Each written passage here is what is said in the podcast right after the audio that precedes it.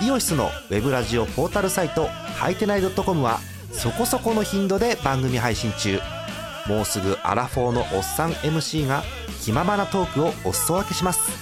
ポッドキャストでも配信中。通勤電車でラジオを聞いて笑っちゃっても罪ではありませんが Twitter で晒されても知ったことではありません。http コロンスラッシュスラッシュはいてない .com までアクセック今日のトップニュース。カープ新井さん1年目から20年連続ホームラン。第9回野球版2018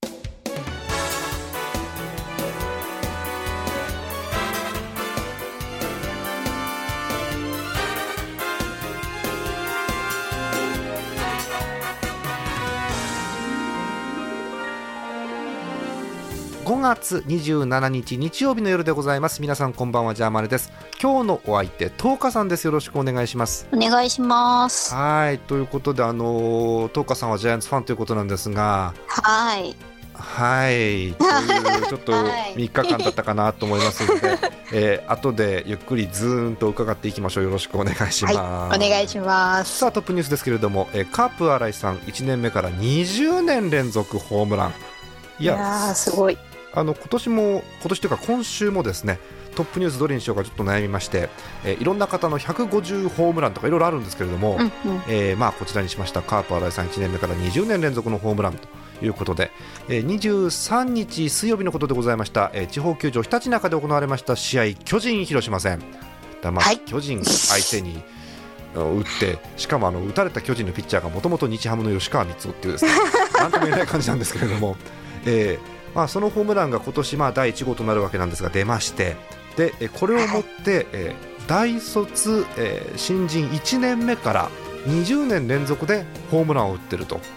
わーといういやーすごいですね。ねえまああの大体の選手はいい時悪い時で悪い時がありますからその年はあまり出場機会に恵まれずホームランも出ないなんていう年もあるわけなんですが、まあ、まあ継続は力なりといったところでしょうか。えーそうですね。20年す。ごいな。えーちなみに大卒1年目から、えー20年連続ホームランというのは、えー元日本ハム元ヤクルトの稲葉さん、はい。うん。いえーその方以来2人目。で、やだから稲葉さんもすごいってすすごいなって改めて思いますよね。うん、稲葉さんはもちろんヤクルトの時に大活躍をされて、うん。でヤクルトからメジャーに行きそびれてって言っていいんですかね？行きそびれて日本ハムがもらった時もですねあの、うんヤクルトからもう一回ブーストをかけてホームランをガンガン量産したので、うんはい非常に息が長かったなというイメージがあります、はいまあ、うん今は、ね、代表監督ということですけれども。そうですね。えーでちなみに大卒大卒1年目を外してですね2年目からということですと、えー兄貴が、はいえーはい金本さんが同じく20年連続という記録を持っていて、うんえーそれ込みだと3人目ということだそうでございます。いやーいや少ない。うーん本当にこういう記録珍しいなと思うんですよね。うん。でもちろんね監督に起用されないと打席に立てないわけですから。うん。うん、でそもそもね試合に出れなかったら打てませんからそうなんね。ですよねしかも新井さんは皆さんご存知の通り一回ねあの他のチームに行って、はいうん阪神に行ってまた戻ってきてという流れもありますからそういう中での20年というのは非常にこう重みがあるなという感じでございます。はいえーということで今日は20年連続というすごい記録でございました20年前なんてね。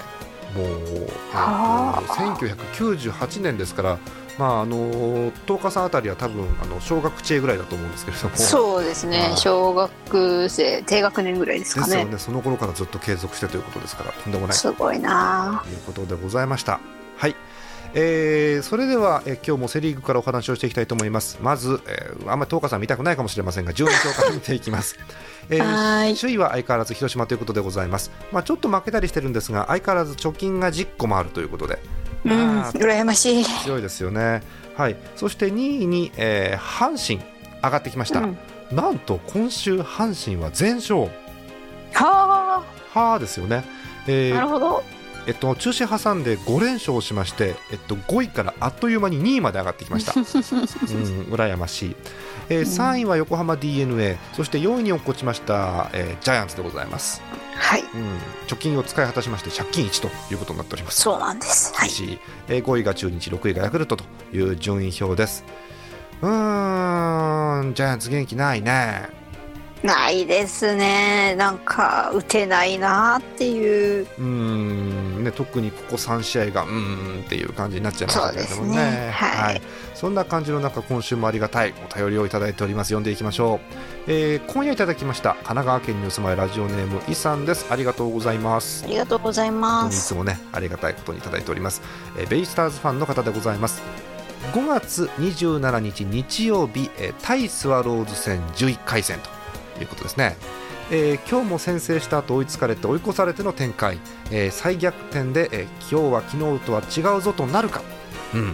えー交流戦前シーソーゲームヤクルトもお互い勝って進みたいですよね。さあ頑張って今日は勝ちたいベイスターズというお便りいただいておりましたが、えーはい。残念ながら d n a 今日は敗戦ということになっております、3対5という、まあ、接戦は接戦、しかもヒットの本数は d n a の方が多いっていうね、うんうん。ホームランンがちょっとヤクルトにポンポンと出た感じね。そうですよね。ヤクルトやっぱりバレンティンとかにタイムリーが出ると勢いがぐっとつくなバレンティンのタイムリー山田のソロとかが出ちゃうとねうん。うーんっていう感じがしますよね。はい。まあ、筒香にもね、初回にタイムリーが出たんですけれども、5対3というヤクルトのゲームになっております。はい。さて、えー今日は、えーセ・リーグ1通ですので、この後はもうずっとですねジャイアンツの話をしようかと思うんですが、まああまりしたくないかもしれませんけれども、えーここ3連戦、ひどかったという話をしてましたんで、えーせっかくなんで、ちょっとぐっとこらえて振り返りたいと思います。えー5月25日金曜日、阪神戦、ここから阪神3連戦ということが、えー始まってるわけですけれども、えー全部甲子園球場ですよね。はい。えー金曜日の試合、えー先発投手、菅野です。はいはいえー菅野が投げると、うんこのスコアになるんじゃないかなと予想する方が非常に多いんですが、まさにその通りになってしまいました。1対0で阪神です。うんうんもうこの日のるんだけどなこの日の菅まず菅野も非常に良かったですよ。ええあの関東です。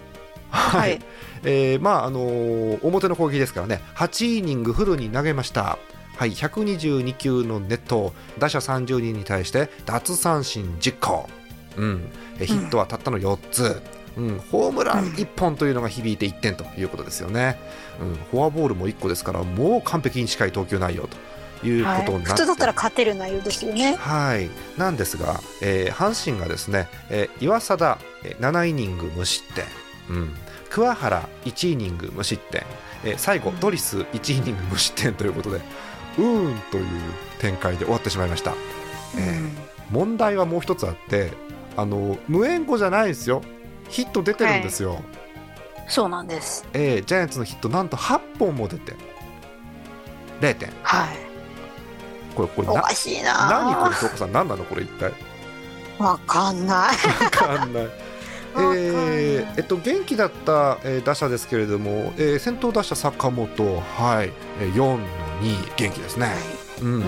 えあとは、えーマルチヒットはないんですが、えー長野さん、はい。うん。えー3打数1安打のフォアボール1つ、うん。うん。えー代打、安倍晋之助9回にヒット、うん、そう。などがあるんですがうーんまあ234ですかね。うん。ですかね。うん特に3番ゲレーロがちょっとブレーキだったかなという感じが。うんしますよね。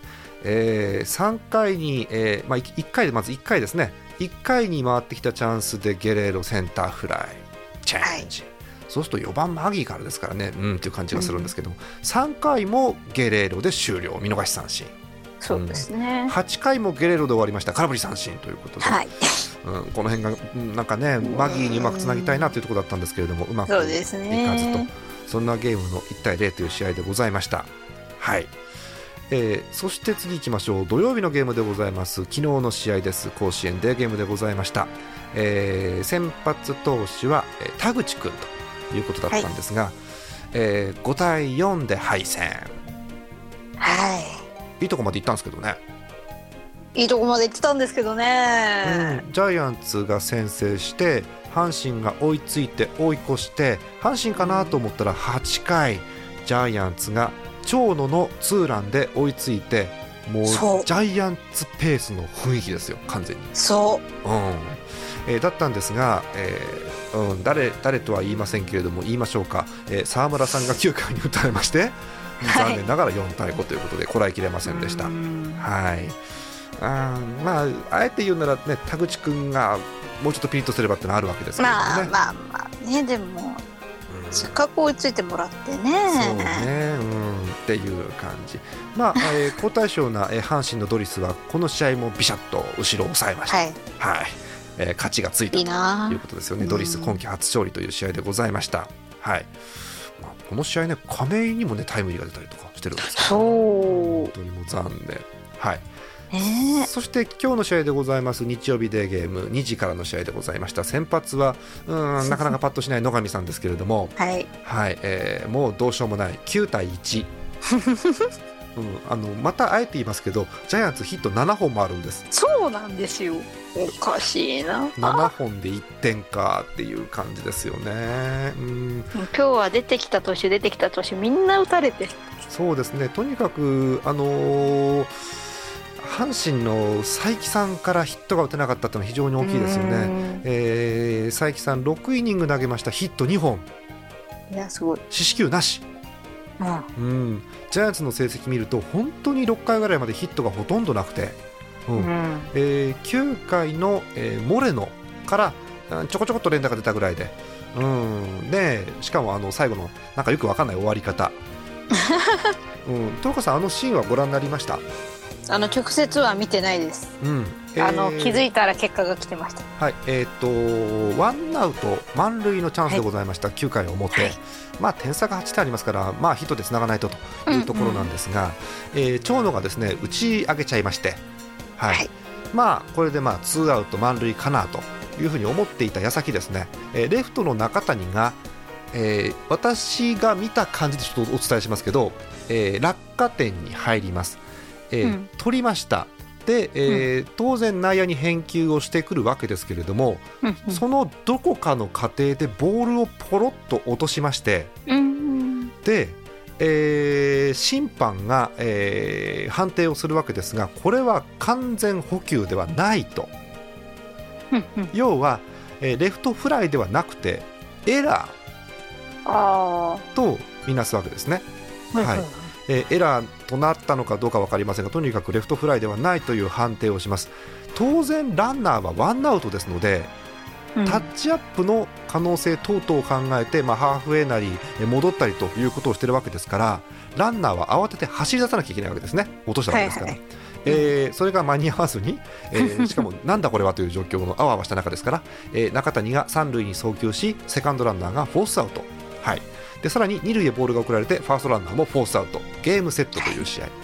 えー 記録上は、えー754のダブルプレーということだそうです。おかしいな 普通ダブルプレーが始まるところで7ってのはないんですけれどもねレフトを指すことはないわけですけれども、えーなんか私見た感じでは完全補給をした後に持ち替えたタイミングで落としたように見えたんですが、えーそうすればね、えっと、レフトフライはアウトでその後に落としただけなんでいいんですけどうん。審判はレフトフライではないという判定とおいうことですのー。でなんか、うん、なんか巨人ファンも阪神ファンもうん？っていう感じの終わり方 ちょっともやーっとする感じの。とした感じ。で、まあ、これでまあ決まったこととしては、まあ、ジャイアンツが3連敗をしたということだけ決まっはいそうです,、すね。非常に厳しい内容でしたね今日もね、そうですね。えーえージャイアンツは4番に今日マギー入れてうん、うん。まあ安倍晋之助を代打で使うあのチャンスもなく終わってしまったとういうんゲームですよね、まあ、明るい材料としては相変わらず坂本が当たってるというところでよね。ですすねうん。うん3割5分打率がありますからまだまだいけるのかなとはい。いう感じがしますが、うん。まあ、9点取られちゃうとねなかなか勝てないですね、なかなかね。うん。はい、そんな感じです、えー明るい話題もということで、えーっと東花さん推しの3選手のはい。話をちょっとしようかと思います、はい。えーここ1週間の亀井君でございます。はい、はい。えー亀井君なんですが最近チャンスが非常に出場の機会が増えてきましてえー5そうですね。月22日火曜日、はい、5打数回ってきました。ヒット2本。素晴らしい、えー打点も1つということでいいですよね、えー5月23日にも、はい、打席打数が4つ回ってきましてここもマルチヒットということで2安打、はい。素晴らしいですね、えー5月25日が、まあ、あの代打ということで1打席だけで残念ながら三振ということになったわけですが、うん。えー26日、昨日でございます。また、えー回ってきまして4打数2安打1打点とはい。もう非常に亀井君が当たっています、そうなんです。はい。えー4試合でヒット6本ということで今週絶好調でしたね。はい。絶好調でした。はい。えーもう一人ですけれども、えーやっぱね、あのーこの方はね触れざるを得ない宮国君はい。はい、素晴らしい内容になっております。えーそう5月なんです。23日、広島戦、一番最後に、えー2イニングということで出てきました。はい。はい。打者7人に対してヒット1本、フォアボール1つで無失点。いいね、いいね。うん。はいえーそして昨日の試合、阪神戦でございます。1イニング投げました。12球で3人でシャットアウト0点。はいうん。ということで、東花さんの推しが非常にいい調子。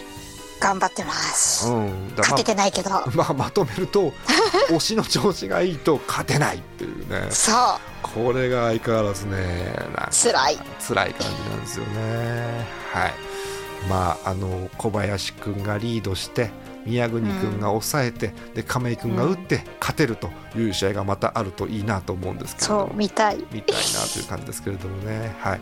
まあ、菅野さんあたりで連絡あの連敗を止めてくれないと始まらないんで、そうですね。はいえーうん。交流戦の方でちょっと期待したいと思います。以上、はセ・リーグでございました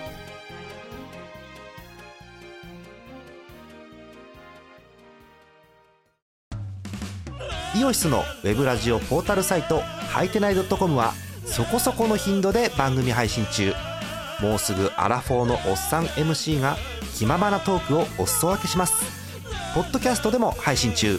通勤電車でラジオを聞いて笑っちゃっても罪ではありませんが Twitter で晒されても知ったことではありません。http コロンスラッシュスラッシュはいてない .com までアクセック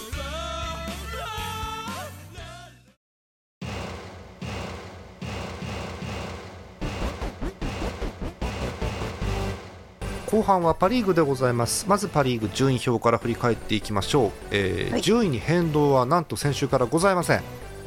うん。何も勝ってないという感じ、えー1位は相変わらず埼玉西武ライオンズ27勝18敗、えー先週より貯金が2つ減りましたがまだ9つも貯金があります。はい。そして2位が、えー日本ハムなんですけれども、えー日本ハムがですねえー今週4勝2敗で乗り切りまして、はい、はい、なんと西武とのゲーム差がついに来ました。1ゲーム。い、やーすごい。来ましたよ、ついに。はい。えーそして3位がソフトバンクです、22 23勝23敗の五分、えー4位がオリックス、5位がロッテ、6位が楽天ということで、この辺順位表変わっておりません。えー最下位楽天ですけれども、今週も踏ん張りました、3勝3敗、うーうん。ん、最下位としては上々の成績かなという。そうですね虎視眈々とえー上に狙う機会を待っているという感じでございます。さてお便りですが、えーこちら読んでいきましょう。初めての方です。北海道にお住まいラジオネーム朝霧さんです。ありがとうございます。ありがとうございまえーすライオンズファンということでございます。おえー皆様収録お疲れ様です。野球版は初投稿です。朝霧です。はい。えーっと西武の話ですね。端的に開幕前からのピッチャー不安がてきめんに炸裂しております。ホーム3立て食らうのつらい増田酷使して打たれるのつらい、えー 交流戦で少しは立て直せるかどうかというお便りでございます。はい、はい、えーっと日本ハムが西武相手に急に勝ち始めまして、えーっと金土日で3連勝ということになったわけですがね。西武からすると非常に厳しい状況、まあ、首位だとはいえ直近が9つあるとはいええー、2ゲー1ゲーム差に日本ハムが来ちゃってますんで、ううんん交流戦前ちょっと嫌な感じになってきてるなという流れですよね。えっと、先週の終わり頃から西武打線止まってた西武打線がやや復活しまして、はいえー山川さんもベンチで笑顔っていう機会がちょっとずつ増えてきたんですが、はいはいまだもうちょっとなのかなというところですよね。うんうんうんなるほどうん、今日も西武なんと8点も取ってるんですけれども、そうなんですよねなんかよくわかんない、よくわかんないって言ったらあの西武ファンの方ごめんなさい、あの日本ハムファンもよくわかんないんです。今日なんで勝ったのかな。うん、10対8というゲームでございました。うん。何なんだろうね、うん、よくわかんない、ちょっとお便りもう1つ読んでから整理します、えー同じく今日いただいております、北海道ラジオネームゼスアット農家さん、日ハムファンの方、大逆転、この前の8点差事件を取り返した感じ、杉谷大暴れ、今助復活、連勝最高、あとはお休みが欲しいなって書いてありますけれどもね。はいえっと、本当に大逆転というような試合で、えー今日の日本ハム西武戦メットライフドームの試合でございました、はい。えー、1回裏の西武の攻撃です、もうねあのここでね今日この試合終わったと思ったんですよ、私。うん。うん。えーちょっとそのえー1回裏の模様を振り返るんですが、えーまず栗山、えー満塁からタイムリーヒットで2点先制、うん。はい、もう次でもう終わったと思ったんです、今日、えー森、はいえーランナーまたフルベースになってからグランドスラム ということで6対0からの今日スタートということで。あーもうあかんやん、もう西武のあのなんか巷でいうとこの山賊打線が元気やん、今日と思って、うん、終わったと思ったんですけど、えっと、2回表、日本ハムがなんと4点も取り返しまして、横の犠牲フライ、中島のヒット、あとエラー絡みで、えーまあ、チャンスを作って、太田のタイムリー。はい。はい。というようなことがあって6対4に追いついてアーダコーダーありましてで7回に1点日本ハム追加8回に2点追加ということで、えーこの時点で8対8の同点まで持っていくんですね、日本ハうムが。んはい、で延長戦に入りまして延長10回、はい。えーまあ、目標4割ということでおなじみの近藤さんが、えータイムリーで勝ち越して、えー裏守ってゲームセットという試合です。だ西武からしたら嫌なんですよ、この負け方ってやっぱあり。そうですね。うん。1回の裏に6点取ってその後2回に1点5回に1点入れた後沈黙という感じなので。ううん。ーんというとこですよね。うん。で日本ハムはなんで勝ってたかってなんかよく分かんない感じではあるんですけど。えーと今日の日本ハムでちょっとすみませんハムの話をさせてください、えーとはい。中田翔がついにスタメンから落ちました。へえ清宮が2軍に落ちました。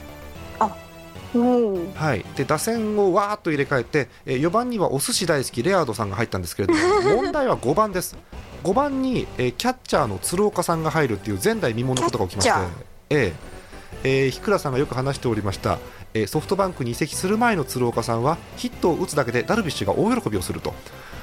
いうぐらい打たない方だったんですがここ最近やっぱりあのソフトバンクで鍛えられて当たっておりまして、はい、なるほど。ついにあのこの前は決勝打を打ってヒーローインタビューっていうのがあったんですけれども、えーその鶴岡をなんと今日5番に起用ということでみんなひっくり返ったわけですね。はい、はい。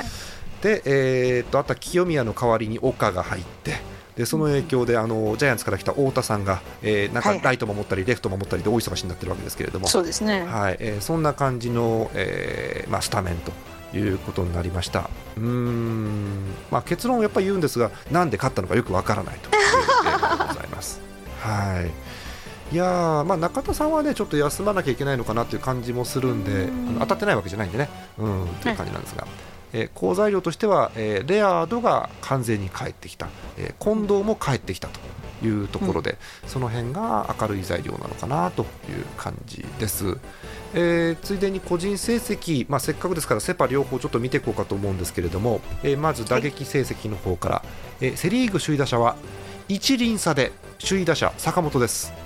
はい。そうですね。3割5分2厘ということで、まあ本当に調子がいい、まあ、出ればマルチヒットみたいな試合が続くわけですけそうですね。うんうん。えー2位が一輪差でアルモンテ、はい、中日アルモンテですね、でその後ろが、えー4輪差でヤクルト坂口ということですから、まあ1週間でゴロゴロひっくり返るのかなという感じがします。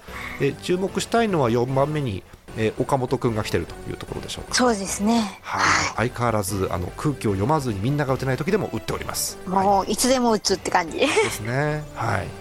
で、えーホームランと打点は、えー、DNA ロペスさん。はい、うん本当に調子いいですよね。ホームランが15本、えー2位の山田と筒香とバレンティンに3本差。すごいね。えー打点もなんと40打点ということで、すごいうん、な稼いでおります。えーパ・リーグですけれども、えーまああの三冠王どっちが取るんだみたいな話をずっとしておりますが、えー打打率はえー柳田さんが首位3割8分3厘ということですごい数字をキープしております。そうですねえー打点とホームランは西武の山川さんということで、えーホームランは13本、打点は43ということで、あのホームランと打点は調子が悪くても落っこちませんから、はいはいはい。まだ山川さんが踏ん張ればどうにかというところなんですが、ね。打率の方は今のところ山柳柳田さんに分があるというところでございます。えーせっかくですから投手成績も見ておきましょう、えー防御率なんですがセ・リーグの防御率トップは、えー外国人投手です。中日のガルシアさん1.69すごいね、うんえーパ・リーグの防御率トップは、えー日本ハムの上沢さん。あんまり皆さんピンときてないと思うんですけど、あのしれっと2連続完封っていうのをこの前やりまして、えはいそれで1.18ということになっておりますが日本ハムファンはなんかこの数字のままではいかないだろうなというふうには思っております。はい。まあ、その後ろには岸がいたりとか、まあ、名投手がいっぱいいますんで、まあまあ、あのじっくり見ていきましょう。ええっと勝ち数なんですが、えセ・リーグはメッセンジャーとなんと広島の大瀬良7勝ということで並んでおります、えー菅野は5勝ということで4位タイということになっております、はい。えーパ・リーグはもうここ2、3年で一気に名前を売れましたね。西武の田畑慎三郎さん、うん。はい。えー7勝ということで、うん、7勝すごいけどやっぱり負けが1個しかないっていうのはすごいね。うん。すごいですね、はい。えーさっき言ってたえー防御率トップの上沢さんは4位ということでございます。えー西武ですけれども、えーセ・リーグは、えー阪神のドリス15個、うん、広島の中崎14個ということでございます。えージャイアンツの上ネロはちょっと寂しくて6個ということになっておりますが、はいうん。そんな感じです。